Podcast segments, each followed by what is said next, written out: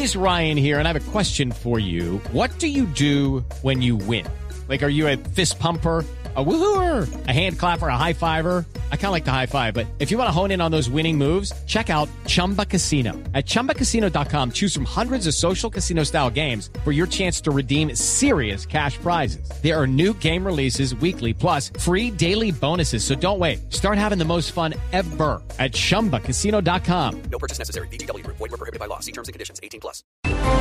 El CTI y la Policía Judicial de Colombia adelantaron un operativo muy importante en las últimas horas que tiene como contexto la situación de redes dedicadas a el envío de drogas vía vuelos charter hacia Europa y hacia Estados Unidos. Eh, hemos tenido recientemente casos como el del famoso narcojet que fue inmovilizado en un aeropuerto en las afueras de Londres con media tonelada de cocaína una historia rocambolesca, una historia en la que se mezclan muchas cosas, en la que se mezclaron un falso policía, en la que se mezcló la laxitud en las normas en el Dorado, en la que se mezcló la llegada de un chef, varios albañiles y gente vinculada con la mafia italiana que terminó llevando esta droga en un vuelo que llegó a la capital británica. Sumado a eso está la historia de la que hablamos a continuación con el general Jorge Luis Vargas, sobre las capturas de las últimas horas, por supuesto, en Bogotá, en Palmira, en Cartago, vinculadas eh, a redes que actúan presuntamente de manera similar a esta que estamos mencionando. Camila Carvajal está con el director de la Policía Judicial de Colombia.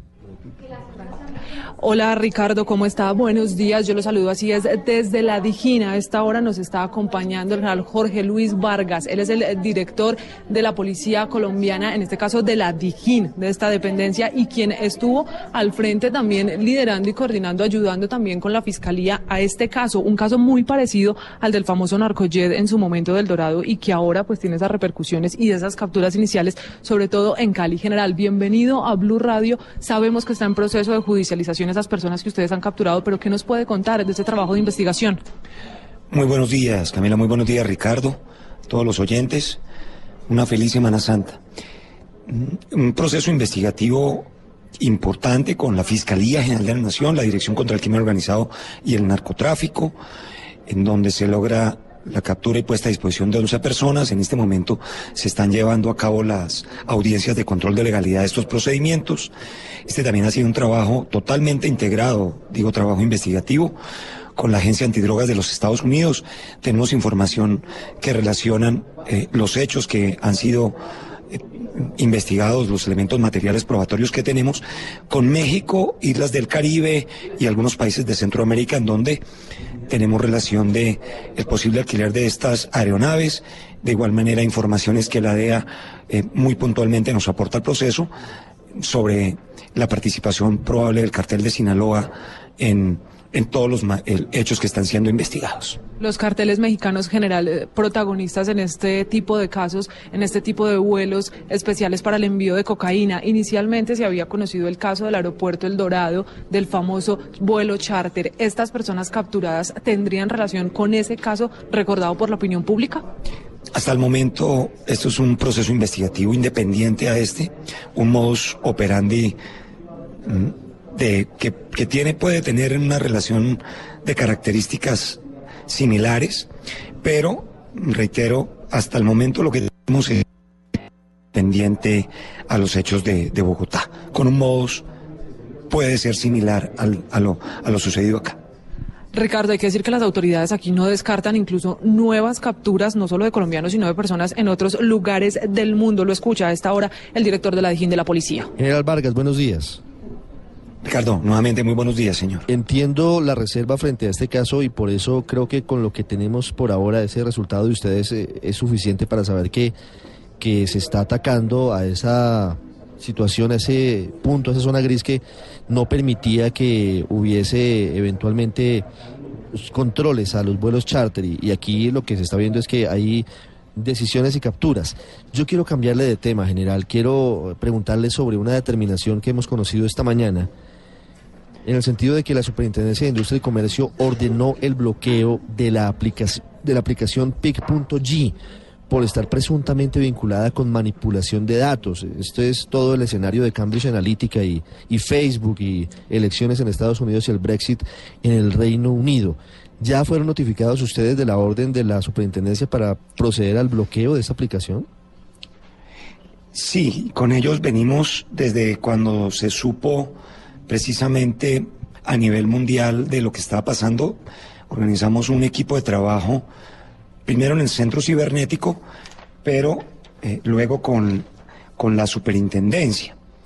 Y con ellos hemos estado de la mano desde que sucedió esto, trabajando precisamente el tema y eh, con ellos hemos realizado una diligencias de inspección, hay órdenes de policía judicial sobre el tema específicamente, hay unas labores de pericia informática que el Centro eh, Cibernético de la Policía, junto con la Fiscalía General de la Nación, comenzamos a realizar.